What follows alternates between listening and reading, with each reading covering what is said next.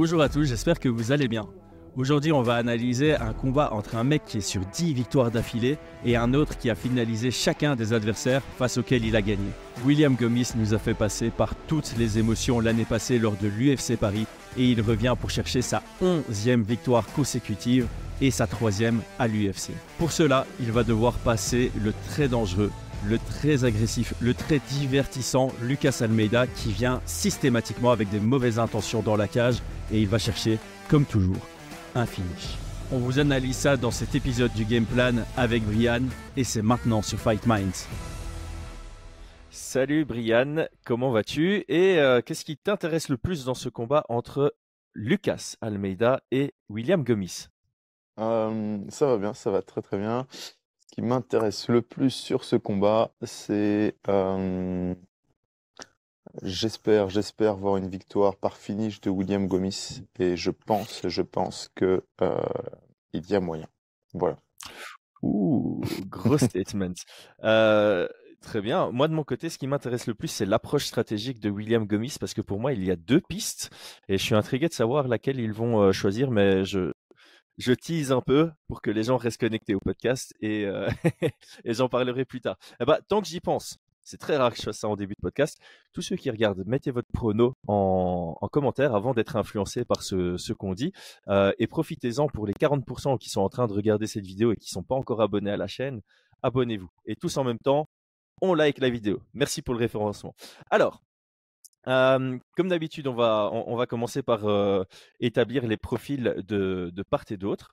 donc, moi, je vais d'abord m'occuper de Lucas Almeida et puis tu vas un peu nous décrire William Gomis et après ça, on va partir sur les, sur les pronostats.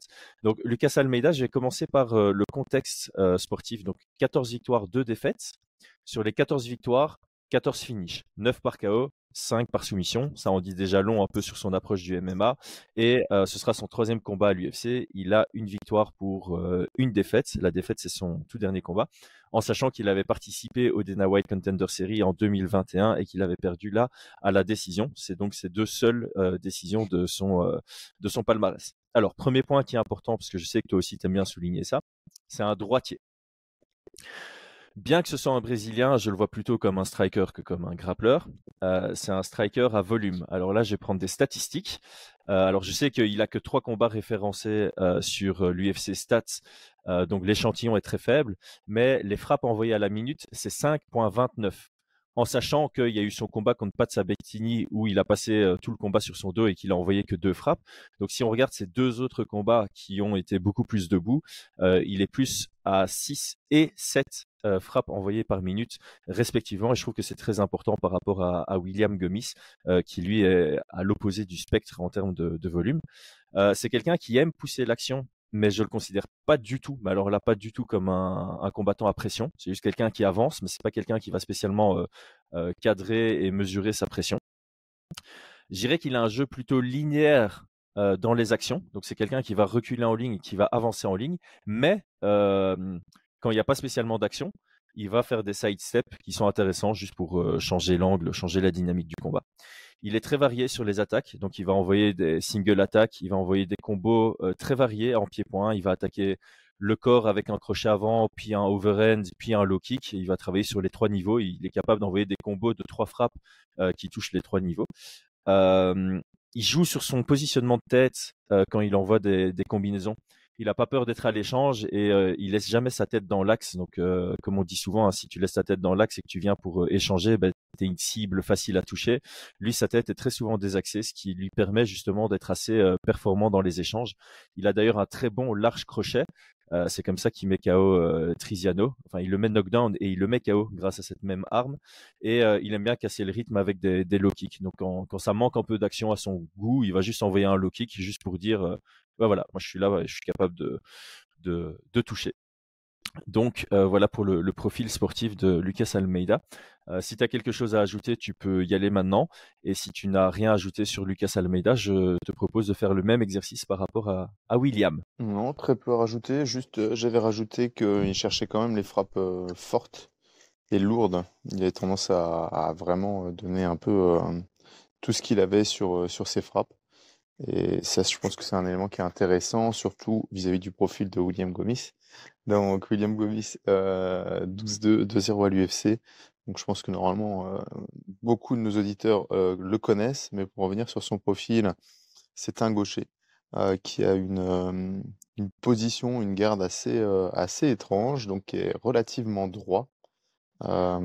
pour, pour, pour, pour un combattant de, de, de MMA relativement droit. Il est très très à l'aise à boxer en reculant. Donc ça c'est vraiment une de ses particularités, c'est que il aime absorber les adversaires et les boxer dans la, dans la garde ouverte.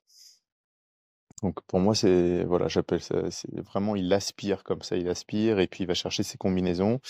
il utilise bien son allonge. vraiment assez étrange dans sa manière de boxer parce que en garde ouverte, on a ce qu'on appelle le, la guerre des pieds, donc le placement au niveau des pieds. Lui, il a aucun problème à avoir son, pied avant à l'intérieur et pour pouvoir l'utiliser pour, le jab par exemple. Mais, même sans, sans utilisation de jab, il, se trouve très bien là-dedans. Qu'est-ce que j'allais dire? Il est patient. Tu l'as dit, hein, il fait pas forcément beaucoup de volume, mais il est très patient, de très bons kicks qui va être Superman Punch, qui fonctionne aussi très bien en, garde ouverte. Il est complet, hein, c'est un, gars qui fait, du MMA depuis pas mal de temps, il est très très complet, donc on, l'a vu hein, sur des combats précédents, mettre au sol, contrôler, frapper, etc. Et ce que je pourrais dire par contre, c'est que je trouve qu'il a pas réellement des erreurs de déplacement, mais Parfois, quand il doit désengager donc sur sa droite, donc de, son côté opposé, euh, lui aussi, je trouve qu'il va désengager en faisant des erreurs. Souvent, il cherche à, désengager avec un check hook et, euh, je le trouve parfois un peu mal posturé, tu vois. Donc, c'est vraiment un gaucher qui va quasi jamais, jamais changer de garde, tu vois. Pas de, shift en, reculant, ce genre de choses. Voilà pour, pour, la présentation. Je pense qu'il est. Ouais. C'est plutôt pas mal. C'est plutôt pas mal. Tu as des choses à rajouter? Non, euh, en fait, j'ai montré la liste. Les gens peuvent faire pause, comme ça, on voit qu'on avait vraiment euh, la même façon de décrire Gomis. Euh, le petit point que j'ai à rajouter, euh, peut-être plutôt insister parce que tu en as parlé, mais la souplesse des kicks, hein, il est vraiment euh, capable d'envoyer euh, deux high kicks d'affilée, un à droite, un à gauche ou un à mmh, gauche, un à mmh, droite. Mmh, ça peut vite surprendre. bon, c'est difficile de passer ça dans un combat à, haut niveau, mais voilà, il y a, y, a, ce truc-là.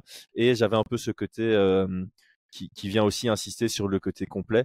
il combat là où il est le meilleur par rapport à son adversaire, je trouve. Tout à fait. donc il, il, vient toujours avec une approche stratégique et il, est capable de venir gagner un combat grâce à sa lutte et son grappling, au même titre qu'il est capable de gagner un combat grâce à son, à son pied-point. Et ça dépend vraiment de, de son adversaire. Et donc c'est là un peu... Euh... Non, je vais la garder pour plus tard. tu vois, le, le, truc qui m'intrigue, le truc qui m'intrigue, je vais garder ça pour le moment où on part vraiment vers le, euh, le, le game plan. Mmh. Euh, mais ici, avant le game plan, on a, on doit parler des, des odds, des codes de Paris et de voir si on est aligné avec. Donc ici, on est sur un 60-40. On est sur un 60-40 euh, officiellement à l'avantage du français, de William Gomis. Est-ce que c'est quelque chose pour lequel tu, enfin, sur lequel tu t'alignes ou toi tu avais des un mis... pronostic différent? Alors j'avais pas regardé, moi j'avais mis un 65-35 pour Gomis. Je le pense plus favori euh, que euh, la Philus contre Gavurov, tu vois. Mmh. Donc je pense que je, je vois Gomis 65-35 plutôt. Ouais. Toi, t'avais quoi? Ah, j'ai plus de son. Pardon, j'enlève mon son à chaque fois que tu parles pour pas qu'on entende ma respiration et du coup j'avais oublié d'activer. Euh, moi j'ai, euh, moi je trouve que c'est un combat aussi compliqué pour euh, Gomis que ça ne l'est pour ah pour la Pilus peut-être un peu moins. Donc moi j'avais noté entre 55 et 60, donc je suis plus sur un 57% euh, à l'avantage de, Gomis euh, parce que je, le trouve meilleur, mais la différence de volume, si ça va à la décision, peut euh, flouter un peu ce que les juges pensent du, pensent du combat. Et on l'a vu récemment, je ne sais plus avec quel combat, mais il y a des rounds qui avaient été donnés à quelqu'un qui envoyait beaucoup plus de volume même si ça touchait pas, ou alors c'était peut-être en anglais ce que j'ai vu ça? C'est peut-être en commentant en anglais ce que j'ai vu ça? Mais euh, mais, mais, mais, la réalité, c'est vraiment ça, c'est que de temps en temps, tu as un gars qui envoie beaucoup de volume, et même si l'autre, il défend bien, il esquive bien, il désengage bien, ou il bloque bien, euh, comme on dit, les juges, ils sont sur un angle, et donc de temps en temps, tu as l'impression que ça touche pas la garde, mais que ça touche le visage, et, euh, et c'est pour ça que j'ai l'impression que ça pourrait être compliqué pour Gomis si ça va à la décision, parce que la différence de volume signifie qu'il va devoir vraiment être impactant dans ses frappes et il ne l'est pas toujours. C'est pas quelqu'un qui envoie toujours avec des, grosses frappes, contrairement, comme tu l'as dit, à Lucas Almeida qui non seulement envoie du volume, mais très souvent dans ses frappes, il, envoie avec des mauvaises intentions. Et pour moi, ça, ça peut. Euh, je cherche, j'ai toujours cherché ce mot en français. C'est pas cloîtrer euh, le la vision des juges ou la perception des juges, mais ça peut, euh, voilà, ça peut un peu mmh rendre la décision des juges suspecte sans qu'on puisse leur en vouloir. C'est juste que, voilà, quand tu regardes, tu dis ah ouais, non, l'autre il envoie du volume, en plus il frappe fort, je vais lui donner la décision, alors qu'en réalité il n'y a rien qui touche et que l'autre qui envoie peu, chaque fois qu'il envoie, ça, ça touche. Donc, il y a un peu avec Rose Namajuna sur son dernier combat, tu vois, où il s'était pas passé grand chose. Te rappelles? Ouais, ouais, oui. Mais, mais, derrière, tu, Peux, tu peux aussi avoir euh, bah, jugé l'intention, tu vois. Entre quelqu'un qui est sur le reculoir, qui vient juste pour toucher, etc., comme si c'était euh, amateur, touché au point, et l'autre qui veut t'arracher la tête, qui est là pour combattre. Et donc, euh, et, où tu peux récompenser plutôt celui qui cherche à, à finir. Et même s'il touche pas, tu te dis, ouais, mais à 2 cm près, c'était terminé, quoi. Ben, ça, c'est le, critère 2. Donc, en fait, si tu pars du principe que euh, celui qui envoie du volume, il touche pas beaucoup, et que celui qui envoie peu de volume, il touche souvent proportionnellement, mais que ça s'équilibre et que du coup, tu n'arrives pas à départager sur le mmh. critère 1. Dès que tu vas au critère 2, c'est euh, agressivité efficace. Bon, alors mmh. évidemment, si tu as un gars qui est agressif mais qui touche peu, euh, tu as moins ce truc euh, efficace, mais étant donné qu'il a vraiment l'intention d'aller plus chercher le finish, mmh, euh, tu vas départager le, le rent sur ce, sur ce critère-là. Et c'est là où j'ai une petite crainte pour, William Gummis. C'est vrai, c'est vrai. Pour passer au game plan, je vais commencer sur une question. Alors, je te l'ai pas envoyé à l'avance, donc désolé si ça demande un temps de réflexion.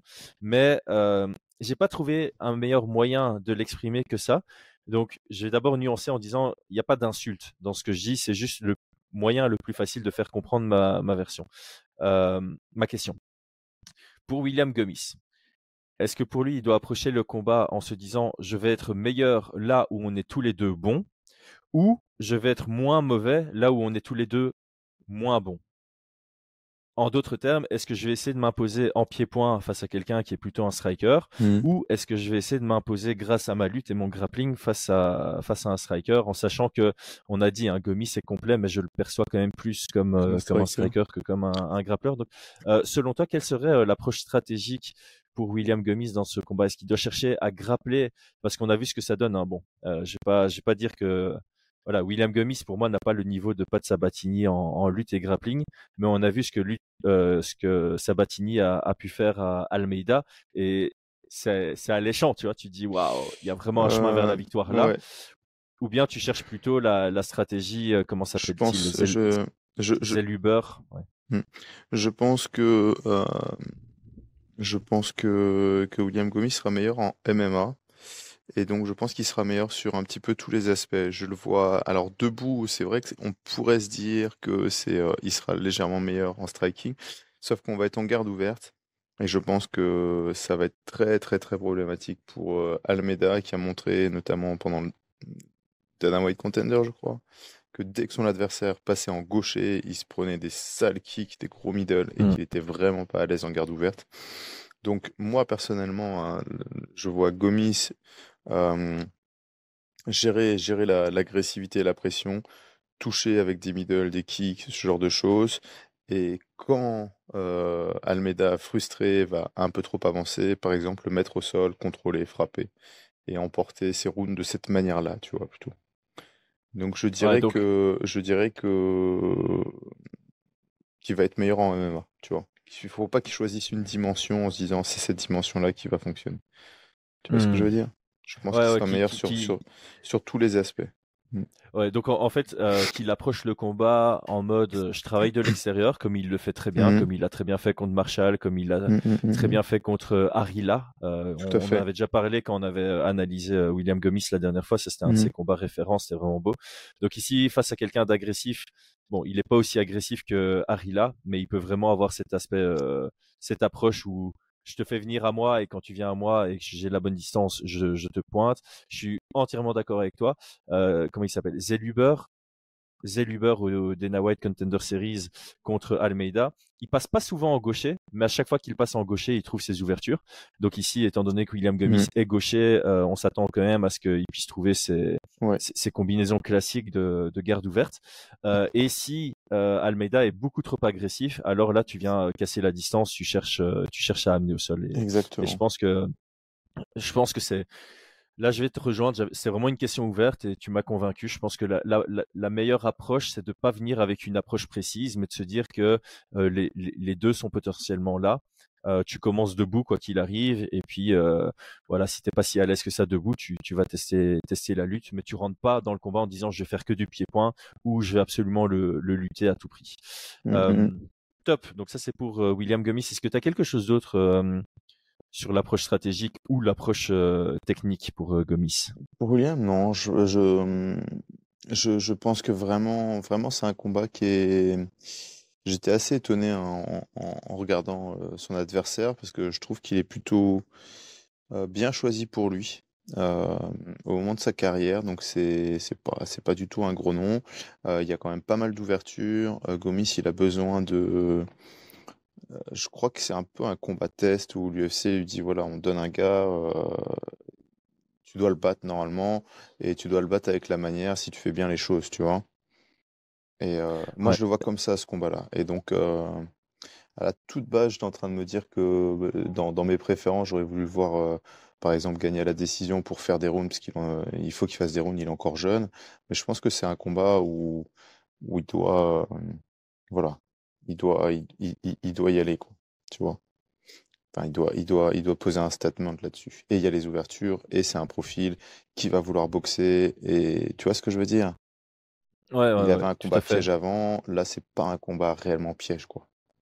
Ouais. et puis là, c'est typiquement le genre de combat où son adversaire va lui apporter le, le combat un peu divertissant. Mmh, euh, mmh, Peut-être mmh. c'est ça que c'est de ça dont s'attend l'UFC parce que le côté divertissant des deux derniers combats de, de Gomis, c'est le fait qu'il ait survécu dans des dans des soumissions un peu chaudes. et donc ça, ici, ici, c'est clair que ce qu'on aimerait voir, c'est euh, c'est justement le, le, voir gagner haut la main. Euh, c'est ça le truc, c'est que j'ai kiffé le voir gagner euh, dans des situations où il a vraiment été euh, poussé, euh, poussé très loin dans ses retranchements sur des séquences de combat. Mais là, euh, ce serait pas mal de le voir gagner un combat vraiment haut la main mmh. face à quelqu'un de bon parce que j'avais fait une petite vidéo en promenade là quand le combat avait été annoncé et mmh. j'avais j'avais dit exactement ce que tu as dit. je trouve que en, termes de travail de management, ça a été bien sélectionné ce, combattant-là. Euh, ça lui permettrait d'être à 3-0 à l'UFC euh, en prenant progressivement des, des gars qui représentent mmh. certains, certains challenges.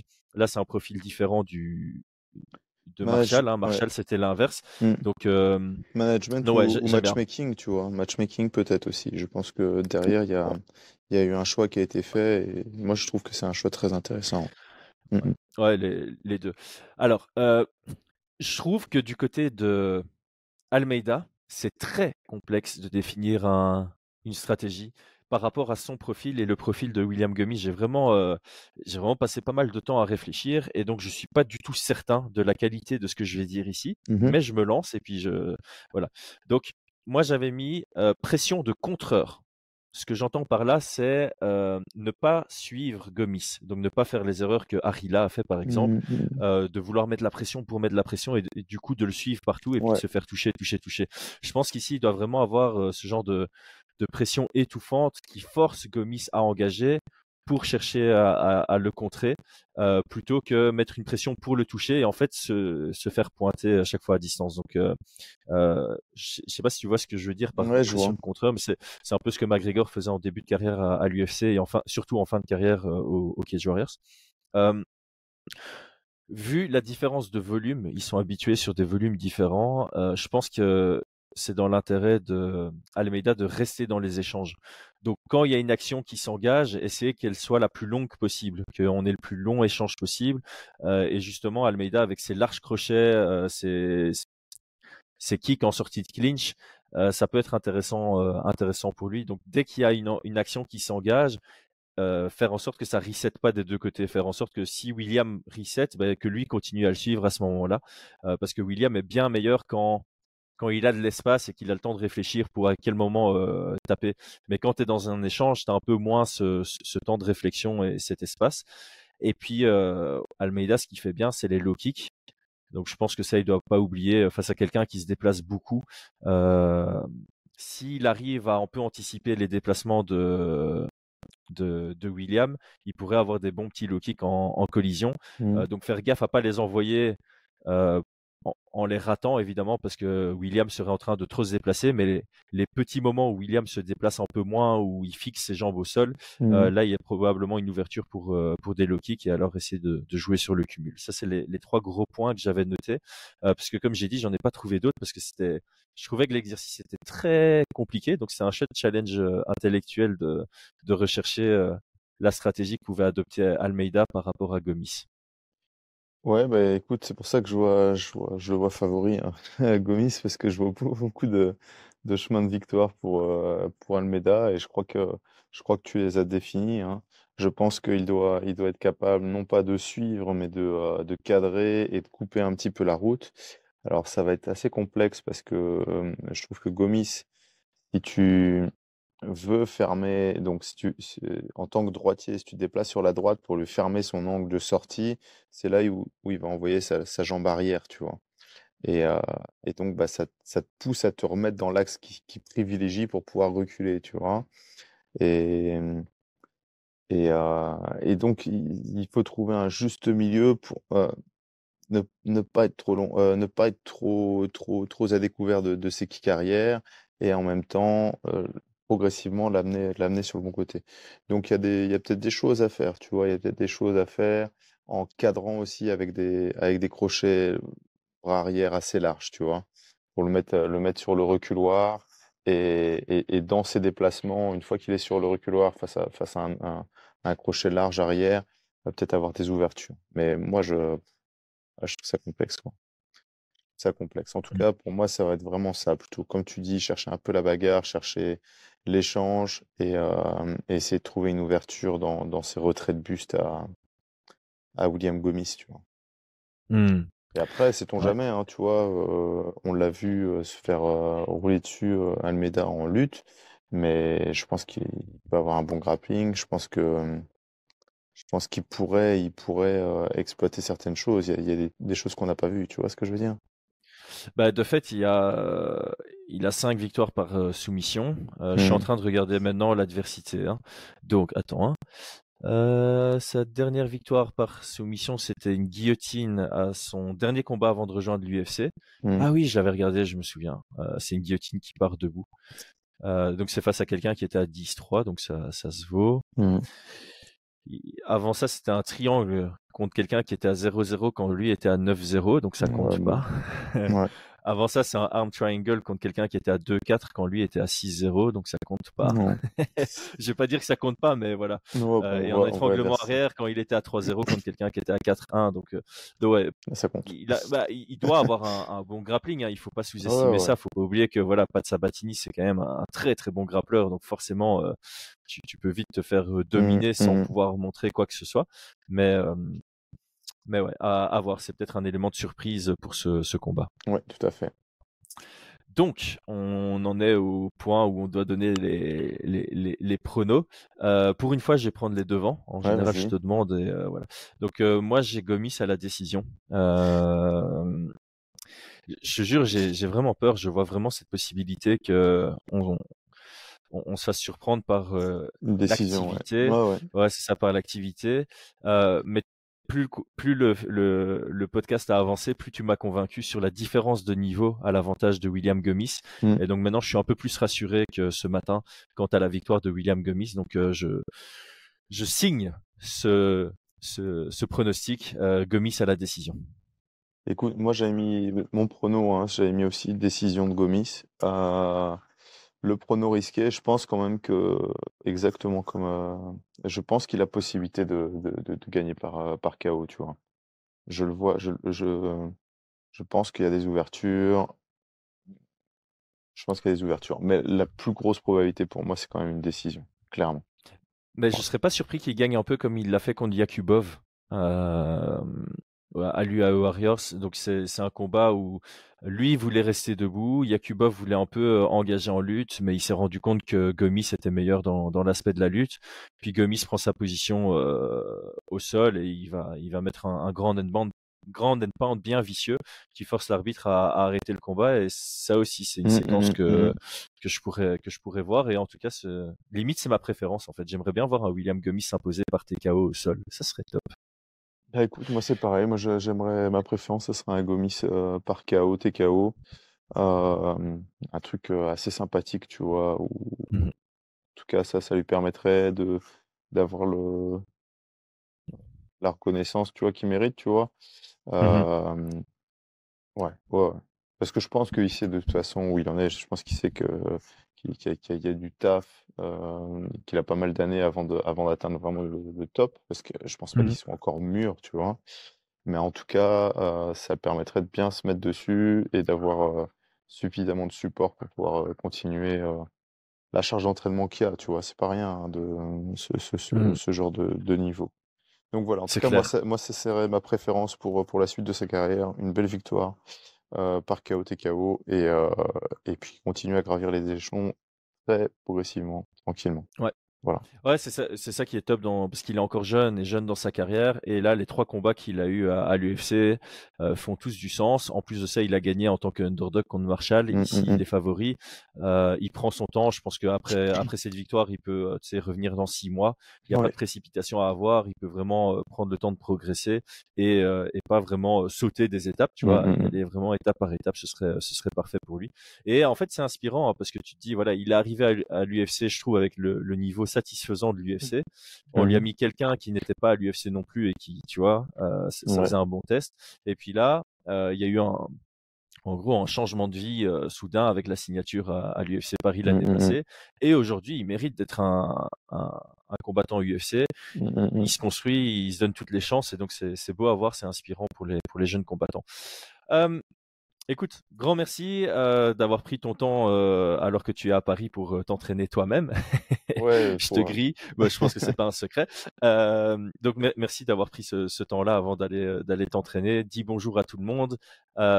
merci aussi pour la préparation pour ce podcast et je te souhaite une belle journée. On s'entend jeudi. À jeudi. Ciao ciao. Hein. ciao ciao.